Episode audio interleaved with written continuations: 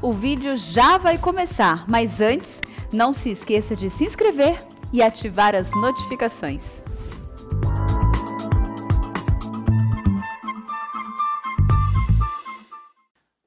A graça e a paz do Senhor Jesus Cristo a todos, sejam bem-vindos a mais um culto restaurado pela palavra. Tanto você que está aqui, quanto também você que está nos assistindo pelas redes sociais, pelo canal da EPP TV. E hoje nós vamos falar de um tema importante, relevante para a nossa vida, que é exatamente o fato de quais são os perigos de caminhar ou de andar não guiado ou não direcionado pela palavra de Deus. O que isso impacta a nossa vida de uma vida auto-orientada, ou seja, de viver muito mais sentimentalmente e de viver muito mais no conselho dos ímpios do que propriamente no conselho da palavra do Senhor. E para trazer essa reflexão para você aqui hoje, eu gostaria de abrir a palavra de Deus com vocês, também em casa, em primeiro livro de Reis, capítulo 19. Nós vamos ver a história de um profeta, de Elias, um profeta do Senhor, que foi muito usado por Deus, né, que Deus usou para chover, para não chover, né, para ser ali o profeta da parte do Senhor, mas ele também lidou com algumas questões no seu coração, como eu e você, nós lidamos diariamente. Primeiro livro de Reis, capítulo 19, nós vamos ler a partir do verso 1 até o versículo 18. O texto da palavra de Deus, 1 Reis 19, diz assim: Acabe fez saber a Jezabel tudo quanto Elias havia feito e como matara todos os profetas à espada. Então Jezabel mandou um mensageiro a Elias a dizer-lhe: Façam-me os deuses como lhes aprover, se amanhã a estas horas não fizer eu a tua vida como fizeste a cada um deles. Temendo, pois, Elias, levantou-se e para salvar sua vida se foi e chegou a Berseba, que pertence a Judá, e ali deixou o seu moço.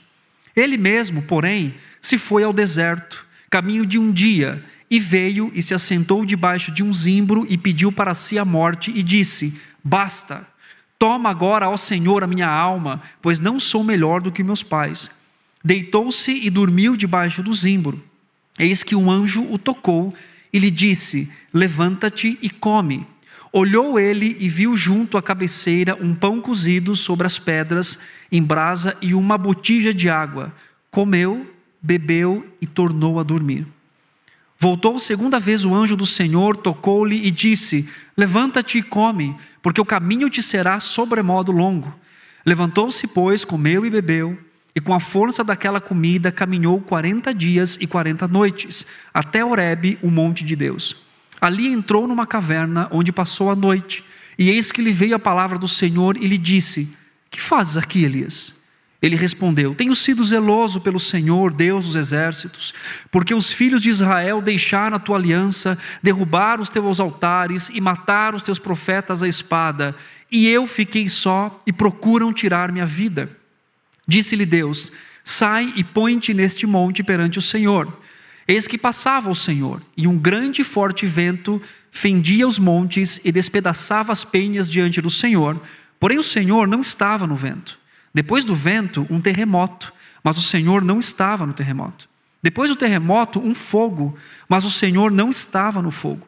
E depois do fogo, um ciclo tranquilo e suave. Ouvindo Elias, envolveu o rosto no seu manto e saindo, pôs-se à entrada da caverna. Eis que lhe veio uma voz e lhe disse: Que fazes aqui, Elias? Ele respondeu: Tenho sido extremo zeloso pelo Senhor, Deus dos exércitos, porque os filhos de Israel deixaram a tua aliança, derribaram os teus altares e mataram os teus profetas à espada, e eu fiquei só e procuram tirar minha vida. Disse-lhe o Senhor: Vai, volta ao teu caminho para o deserto de Damasco, e em chegando lá, unja Azael, rei sobre a Síria. A Jeú, filho de Ninsi, ungirá reis de Israel, e também Eliseu, filho de Safate, de Abel Meolá, ungirás profeta em teu lugar. Quem escapar à espada de Israel, Jeú matará. Quem escapar à espada de Jeú, Eliseu matará. Também conservei em Israel sete mil, todos os joelhos que não se dobraram a Baal, e toda a boca que não o beijou. Amém. Vamos orar mais uma vez e vamos então meditar na palavra do Senhor. Deus, obrigado pela Sua palavra mais uma vez. Ela mesma testifica de si que é como uma espada de dois gumes, algo cortante, uma espada cortante que penetra o mais profundo da nossa alma, Senhor. Oramos nessa noite para que o Senhor nos conduza, nos, nos ilumine, nos direcione na vontade e no desejo do Senhor. E que o nosso coração esteja inclinado, seja inclinado pelo Senhor, pelo Teu Espírito, à obediência viva, a apresentar os nossos corpos como sacrifício vivo, santo e agradável ao Senhor. Nós agradecemos pela Sua palavra que é eficaz, que é lâmpada para os nossos pés, e nós glorificamos o nome do Senhor por isso. Oramos agradecidos em nome de Jesus. Amém. Amém. Graças a Deus pela palavra dele.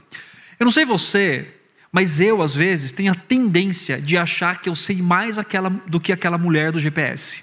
Você também é assim? Duas situações. A mulher manda você, a mulher ou um homem, né? Depende, depende da voz que você coloca lá. Mas a tendência da gente é sempre, não, é esse caminho aqui, mas eu não acho que não é esse. Se, de, se for por lá, é igual. E aí o que a gente acaba acontecendo? Escutando aquela voz recalculando rota. Nem sei se hoje fala mais assim, mas deixa no mudo, né? Mas é recalcula a rota. Ou então, né, quando você tem lá a esposa do lado, ou você tem um marido que acha que sabe que está indo para aquele lugar, está perdido, mas a dignidade não pode ser deixada, então não fala que está perdido, né? fala que não, eu estou fazendo um caminho alternativo, mas tá, nem sabe para onde está indo. Ou então você tem a esposa do lado, né? Que ela fala assim: não, o GPS está mandando por aqui, mas se for por esse caminho, é melhor. E aí a gente entra, porque a gente escuta, né? A esposa também. Quando a gente entra, o que acontece? Recalculando rota. Está errado. Não vai chegar naquele lugar. E isso é interessante, né? Brincadeiras à parte, mas isso reflete muitas vezes a nossa autonomia com relação a saber e querer saber para onde estamos indo, para onde estamos caminhando e o que estamos fazendo. É comum no nosso coração, no meu coração e no seu coração, termos a ideia assim: eu sei para onde eu estou indo, ou então ter aquela sensação de segurança constante, mas na verdade seguindo muito mais um desejo do nosso coração do que propriamente a palavra de Deus. E a pergunta que eu quero fazer para que a gente inicie aqui o nosso tempo de reflexão, para você que está aqui, para você que está em casa, é o que dirige a sua vida, o que guia o seu coração. Quais são os princípios, quais são os conselhos, quais são as direções que o seu coração tem seguido? E aquilo que você entende, que você reflete nessa noite, que o que você tem seguido, ou o seu coração tem buscado, quais os resultados aparentes e vigentes hoje estão na sua vida e na minha vida. Nós fomos criados por Deus para sermos dirigidos. Quando nós falamos de aconselhamento bíblico, por exemplo, a gente fala assim: ah, acho que eu estou com um problema, vou pedir aconselhamento bíblico. Na verdade, aconselhamento é para todos. Porque antes mesmo da queda, lá de Gênesis capítulo 4, o homem foi criado para ser dirigido, para ser aconselhado. Então, quando nós, o que, que nós temos lá? Deus cria Adão e Eva e ele dá uma ordem para Adão. Qual é a ordem que ele dá? Você pode comer de qualquer fruto, menos da árvore do conhecimento do bem e do mal. Ele recebeu um conselho de Deus, ele recebeu uma palavra do Senhor. Quando Deus cria Eva, Adão replica isso à sua esposa. Pelo menos deveria ser mais enfático, né? Ter sido mais enfático, dando um conselho. E o Senhor vinha todas as tardes, né, na viração do dia, conversar com eles. Quer dizer, existia um, né, um relacionamento do Criador com a criatura, né, com a sua imagem e semelhança. Então, o homem ele não foi criado para ser independente. Ele não foi criado para seguir o seu próprio coração. O homem foi criado para ser aconselhado. E esse princípio nós vemos inclusive antes da queda. Obviamente que depois da queda isso se intensificou, porque agora é muito mais fácil tomar uma decisão errada, não é assim? É muito mais fácil rápido, certeiro da nossa parte, tomar uma decisão que não seja, que não esteja na vontade do Senhor. Então, a necessidade de ser guiado pela palavra de Deus agora, como sempre foi, ainda se intensifica mais. Porém, nós vivemos um grande desafio. E qual que é o desafio da cultura que nós vivemos hoje? A cultura diz assim, ou a sociedade, ou de forma geral, inclusive no meio cristão, siga o seu coração.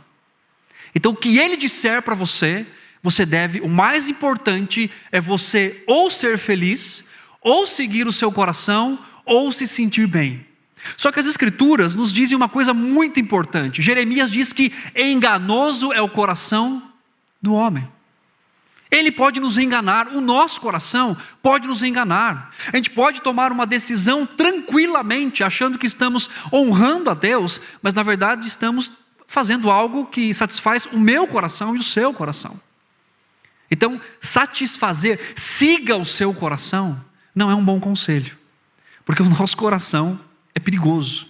Agora também existe um outro princípio que é ensinado na hora de tomar decisões. Qual é o princípio? O princípio da paz. Não, se você tem paz no seu coração, você vai e faz isso. Só que isso é meio perigoso também. Por que perigoso? Porque às vezes você e eu nós queremos tanto uma coisa que desejar aquilo e ter a ideia de conseguir aquilo traz paz para o nosso coração, porque eu estou tendo o que eu quero. Então perceba como nós somos convidados não só a andar segundo o nosso próprio coração, os nossos desejos, não só fora do meio cristão, mas também dentro dele, com alternativas como essas, que na verdade pode nos levar ao engano do nosso coração. Agora, adequadamente, a palavra de Deus vem para trazer aquilo que foi lido aqui no início, a palavra do Senhor é lâmpada para os nossos pés. E lá em segunda carta de Paulo a Timóteo, ao jovem Timóteo, no capítulo 3, no verso 16, diz que toda escritura é inspirada por Deus e ela é útil para repreender, para corrigir, para redarguir, para educar na justiça. Então, para a vida de um cristão, ele deve ter um compromisso constante de ter a palavra de Deus guiando a sua vida, guiando o seu coração. E as características que o apóstolo Paulo escreve a Timóteo sobre a palavra de Deus, ele traz o que é completo, o que é suficiente para dirigir o meu coração e o seu coração. E ele diz, por exemplo, que a palavra de Deus ela pode nos corrigir no sentido de ter doutrina. Ela nos ensina princípios e nos afirma doutrinas importantes. Ela nos repreende, ela nos corrige, ela nos educa na justiça. Note bem que as características que o apóstolo Paulo coloca a respeito da palavra de Deus em 2 Timóteo capítulo 3, verso 16 e 17, e o resultado dessa prática e da operação eficaz na palavra da palavra de Deus no meu coração e no seu coração é tornar você perfeito e perfeitamente habilitado para toda boa obra. A palavra perfeito, ela significa maduro, torna você e eu maduros o suficiente para sermos usados por Deus para a honra e para a glória dele. E note então que essas características é suficiente, é completa para guiar o meu coração e o seu coração. Então Deus, amorosamente, e voluntariamente, Ele nos dá a salvação em Cristo, mas Ele não nos deixa à mercê do nosso próprio coração e das filosofias desse mundo. Ele nos dá, nos deu a Sua palavra, e esta palavra é suficiente para guiar o nosso coração. Nós precisamos ser orientados, nós precisamos todos os dias tomar decisões, nós precisamos todos os dias e lidamos freneticamente com inúmeros sentimentos do nosso coração. Todos os dias. Frustrações, alegrias, né? A vida de um cristão, ela não é uma linha, é, é algo linear, mas não é retinho, né? Você tem dias que você está lá em cima, tem dias que você está lida com tristeza, faz parte da vida de um mundo caído. E se nós andarmos simplesmente pela forma emocional ou sentimental do nosso coração, nós vamos ser abalados. Só que as Escrituras dizem que aqueles que creem no Senhor jamais serão confundidos e abalados. Não significa que nós não lidemos com questões emocionais do nosso coração, mas isso significa que a palavra é suficiente para nos estabelecer numa vida de confiança, de graça e de mudança e transformação constantemente diante do Senhor. E viver fora dessa realidade da palavra de Deus são é muito perigoso para mim e para você traz perigos para a nossa vida cristã que são tão intensos e fortes que nós podemos ser enredados por aquilo que nós ouvimos. E o texto aqui de 1 Reis, capítulo 19, ah, nesse período aqui da vida de Elias, ele nos ensina na prática, porque ele vive isso, qual, quais são os perigos de uma vida sem orientação na palavra de Deus ou uma vida auto-orientada, eu me orientando ou sendo orientado para aquilo que está fora das Escrituras. Só para a gente lembrar aqui um pouco do contexto de 1 Reis, no capítulo anterior, quem é Elias? É o homem mais cheio de fé do mundo. Quantos profetas de Baal? 450? Eu vou enfrentá-los, junto com o meu moço aqui. E aí ele ri, né? Talvez Baal esteja dormindo, né? talvez ele não esteja ouvindo. Grita, fale mais alto, chame mais alto o seu Deus. E ele então brinca, né? Faz uma brincadeira, uma graça com aqueles profetas, 450 profetas de Baal, o homem mais cheio de fé do mundo enfrenta 450, mata os profetas à espada, junto com o seu moço, 450 profetas de Baal. É muita gente. É um homem cheio de fé. E aí o que acontece? Ele recebe uma notícia ruim. Qual a notícia ruim que ele recebe? 1 Reis 19. Jezabel manda dizer para ele o seguinte: Jezabel manda Acabe dizer para Elias: Você vai morrer, eu vou fazer com você o que você fez com os meus profetas. E aí então, nesse momento, ele toma, começa a tomar decisões baseado na sua emoção, no seu medo e no seu temor.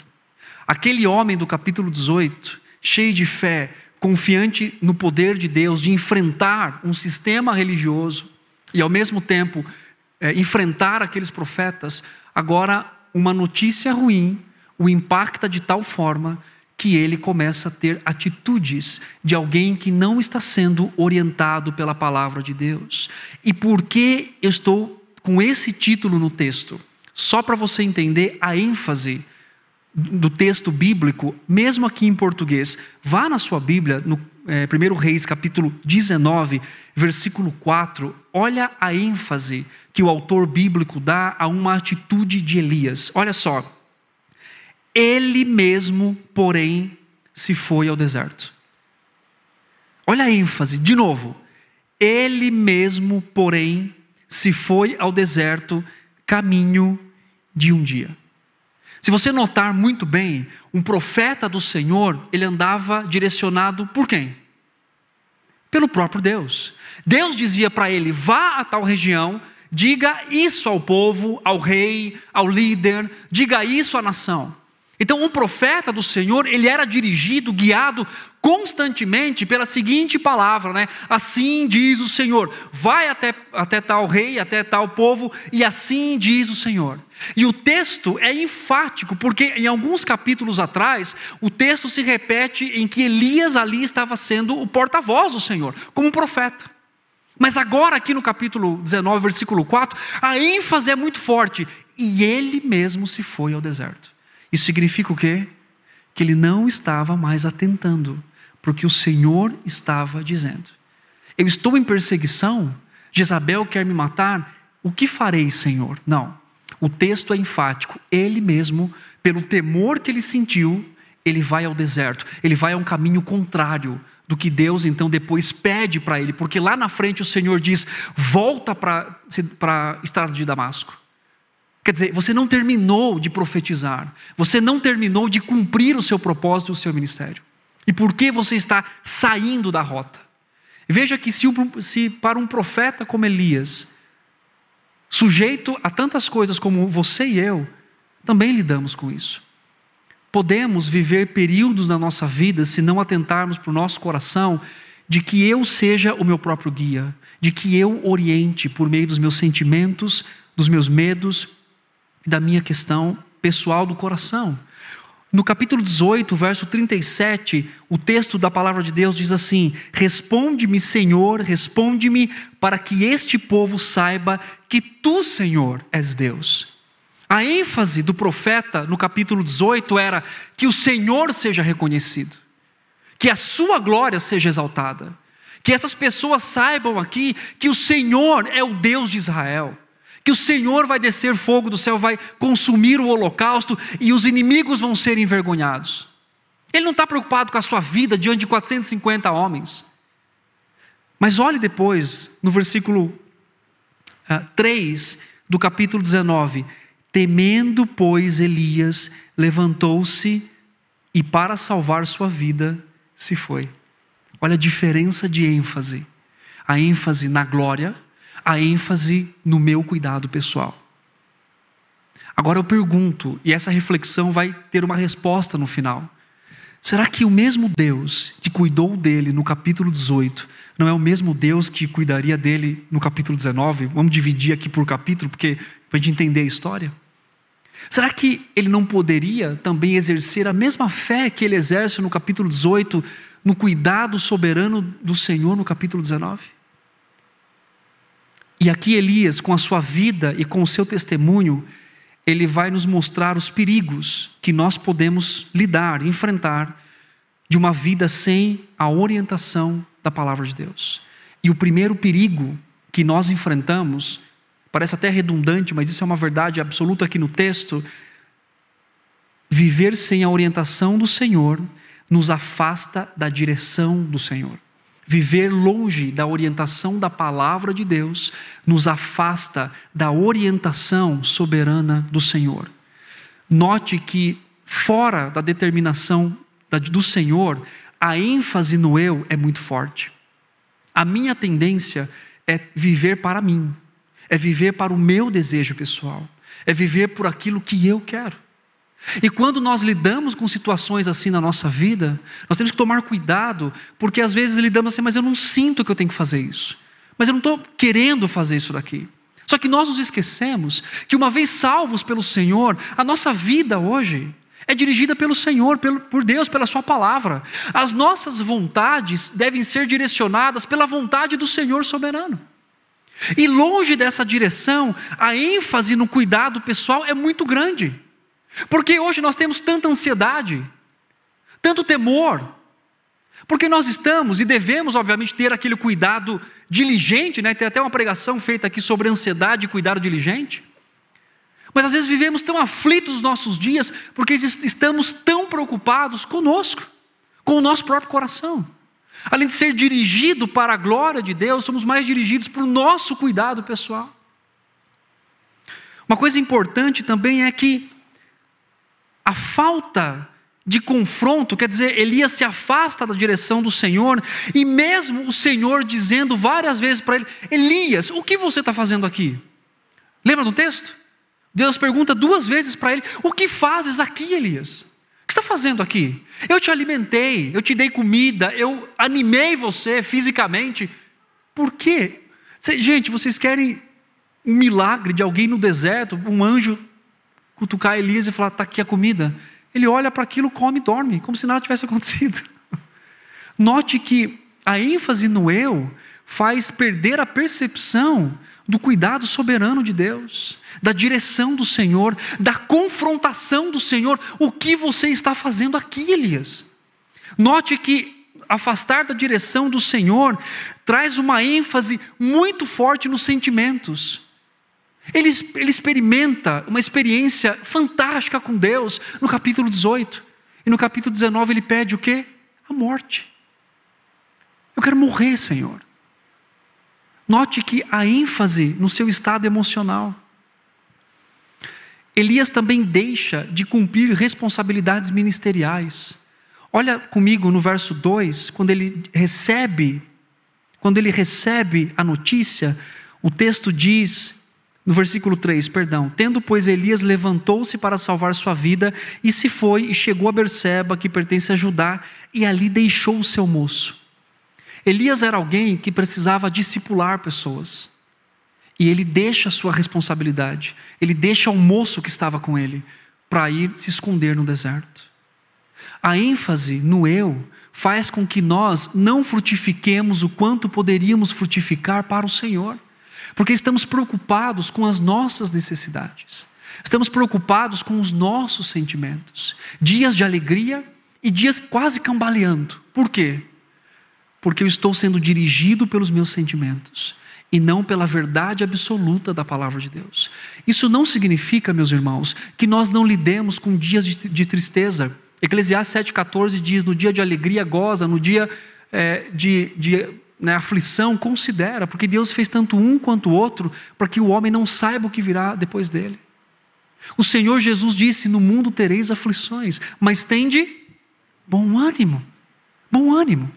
Claro que nós vamos lidar com tristezas, Claro que vamos lidar com confrontos de um mundo caído, de uma sociedade caída e de problemas que temos. Mas ainda assim podemos ser firmes, porque o que deve nos guiar não é o que eu sinto, mas é o que o Senhor está dizendo. Não é o que eu estou sentindo, mas é o que a verdade da palavra de Deus. Olha só um exemplo prático. Quantas vezes você pediu perdão e não se sentiu perdoado? Já, já, lidou, já aconteceu isso? Pediu perdão, aí dez minutos você fala, Senhor, me perdoe de novo. Aí passa mais um outro dia, se ele cometeu um pecado, uma semana, Senhor, me, já fez isso? É a forma que nós nos sentimos, mas o texto bíblico diz: se confessar os seus pecados, ele é fiel e justo. Quer dizer, o meu sentimento diz: talvez você não tenha sido tão perdoado assim, mas a palavra diz: você foi perdoado ao confessar o seu pecado. Caminhamos muito mais por aquilo que a palavra de Deus diz, porque o nosso coração é enganoso. Temos que ser lembrados diariamente da eternidade em Cristo, porque o nosso coração tem a tendência de abraçar e tornar tudo aquilo que está aqui muito mais real do que o que foi prometido para nós na palavra de Deus. Nós olhamos para o mundo que vivemos e pensamos: para onde estamos indo? Talvez dá a sensação de que estamos indo para lugar nenhum, não é verdade? Com tudo o que vivemos aqui, mas a palavra de Deus diz em João 14: o Senhor preparou moradas e é para lá que nós estamos indo. Agora, a minha pergunta: você vai ficar com o jeito que você sente ou com a verdade da palavra de Deus? Note que a ênfase de uma direção longe do Senhor, auto-orientada, nos leva numa vida de uma percepção equivocada sobre a realidade do mundo que nós vivemos. Um outro perigo, além de nos afastarmos da direção do Senhor, um outro perigo que nós vemos aqui no texto de viver uma vida não orientada pela palavra é ter dificuldade de avaliar corretamente as circunstâncias. Olha só o texto. Elias teve um conflito de fé. Ele fica apavorado quando ele escuta a ameaça, que obviamente tinha um poder político muito grande, uma influência, Jezabel tinha muito grande no reino, mas ele tem um conflito e ele não avalia adequadamente. Por que ele não avalia adequadamente? Primeiro ele diz assim: Só eu fiquei, Senhor. Ninguém mais te serve no reino. no reino todo, Elias diz: mataram todos os teus profetas. Porque exatamente o, reino, o rei né, e a rainha faziam isso. Eram maus adoradores de, de Baal. Acabou, Senhor. Olha só a cabeça de Elias. Eu sou o último profeta, mataram todos, me mate, Senhor, me tire daqui, e acabou.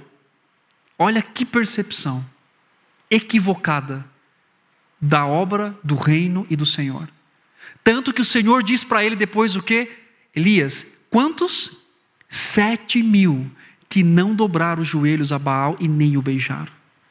Note que a percepção de avaliar o problema é equivocado, porque ele está longe da direção do Senhor. E, essa, e esse equívoco também o leva a um problema muito grande: temor de homens.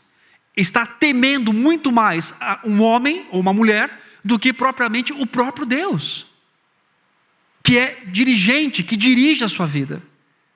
Às vezes nós perdemos a noção, até dos conflitos que vivemos, porque não estamos sendo dirigidos pela palavra de Deus.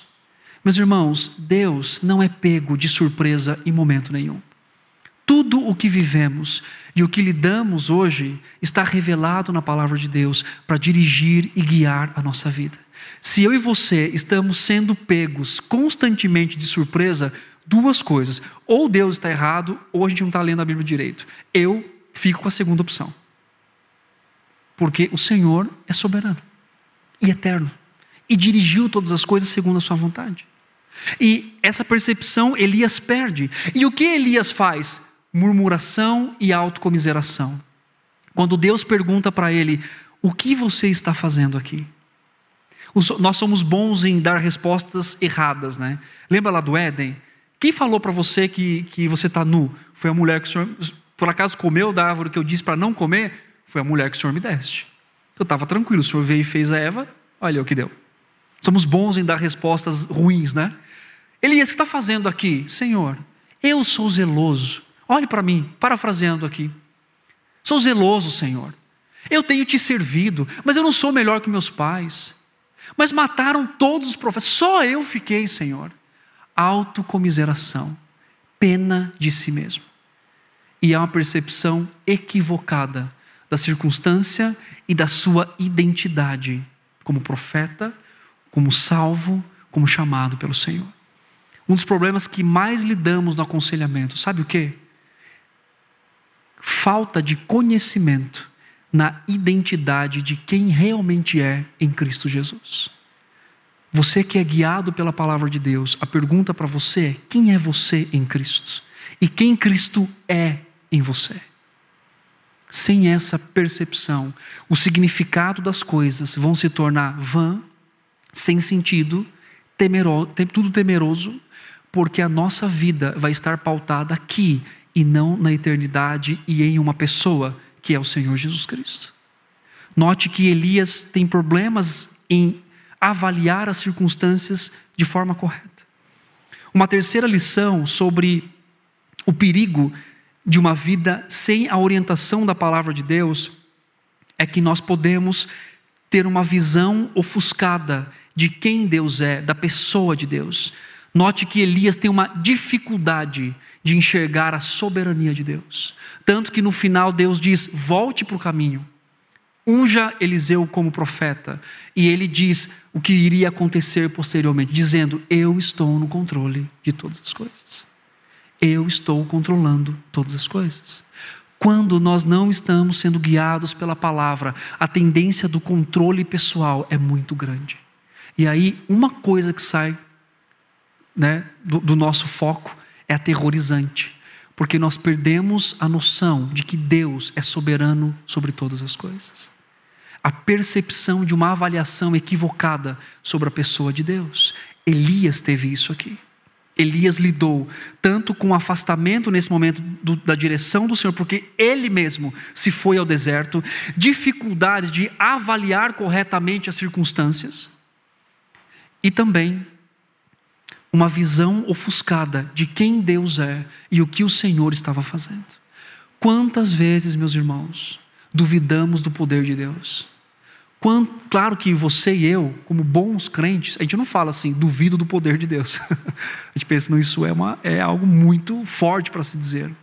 Mas quantas vezes nos comportamos, agimos e reagimos como se não tivéssemos sobre nós um Deus que está cuidando de todas as coisas e de tudo e da nossa vida. E como o texto bíblico diz, um pássaro, um pardal que cai não cai sem a permissão do Senhor. Os fios de cabelo da sua cabeça estão todos contados, porque o Senhor sabe cada uma delas. Isaías diz que Deus chama cada estrela pelo seu nome. Sabe quantas estrelas existem? Eu não sei falar esse nome, esse número, mas depois do sete tem inúmeros zeros, colocando ali mais ou menos quantas estrelas existem. E Deus sabe de chama cada uma pelo seu nome. Quando perdemos a percepção de um Deus soberano cuidando de todas as coisas, então ficamos aterrorizados. Como que podemos lidar com o nosso coração? A pergunta que Deus fez para Elias é uma pergunta fantástica. Volte para o seu texto do capítulo 19 para encerrarmos aqui. E Deus, no versículo 9, o Senhor diz assim: Ali entrou numa caverna, Elias entrou numa caverna, onde passou a noite, e eis que lhe veio a palavra do Senhor e lhe disse: Olha só, que fazes aqui, Elias? O que está fazendo aqui? Eu não mandei você vir aqui, Elias. Você não veio direcionado por mim, você veio por si mesmo. A forma como nós lidamos com o nosso coração é ser confrontado diariamente e sempre pela palavra de Deus. E sempre precisamos ouvir da parte do Senhor exatamente a seguinte pergunta: o que você está fazendo aqui? Por que você está vivendo assim? Qual é a orientação da palavra de Deus? Elias, ele se encontra depois em 1 Reis capítulo 21, sabe com quem? Com Acabe e Jezabel e profetiza para eles a palavra do Senhor. Note como Deus o tira desse estado e o leva. E note também como Deus o alimenta. Deus não chega e diz assim: Ei, o que está fazendo aqui? Vai embora. Deus dá alimento ao seu, sua, ao seu corpo físico, nutre o seu profeta, para que ele possa então continuar o seu caminho. Pela misericórdia de Deus, quando deixamos de seguir a palavra do Senhor em momentos da nossa vida, o Senhor, ele nos confronta. O que você está fazendo aqui, fora da minha direção? Mas o Senhor também nos nutre, nos alimenta, nos anima para que nós retornemos à Sua palavra e vivamos para a Sua honra e para a Sua glória. Como está o seu coração hoje? A quem você está, por quem você está vivendo? Quem está dirigindo a sua vida? Quem está dirigindo os seus sentimentos? Quem está dirigindo a sua família? Quem está dirigindo você no seu trabalho, você na sua faculdade, você em qualquer lugar que você esteja? Talvez a pergunta de Deus para você e para mim hoje é exatamente essa: o que você está fazendo aqui? Ou o que você está fazendo, vivendo do jeito que está vivendo, não sendo direcionado pelo Senhor? Há perigos em viver distantes da direção do nosso Deus. E hoje, o Senhor convida você e a mim, por Sua palavra, a retornarmos, a voltarmos, nos apegarmos à verdade dEle. Como diz lá em João, a palavra do Senhor é a verdade. Ou seja, ela é o sustento e o alimento para a nossa vida. E que eu e você possamos viver constantemente dirigidos pela palavra do Senhor. E perdoando, amando, servindo, doando nossas vidas em prol daquilo que nós acreditamos que está na palavra do Senhor. Que Ele nos ajude a vivermos assim para a glória dele. Amém? Vamos cantar.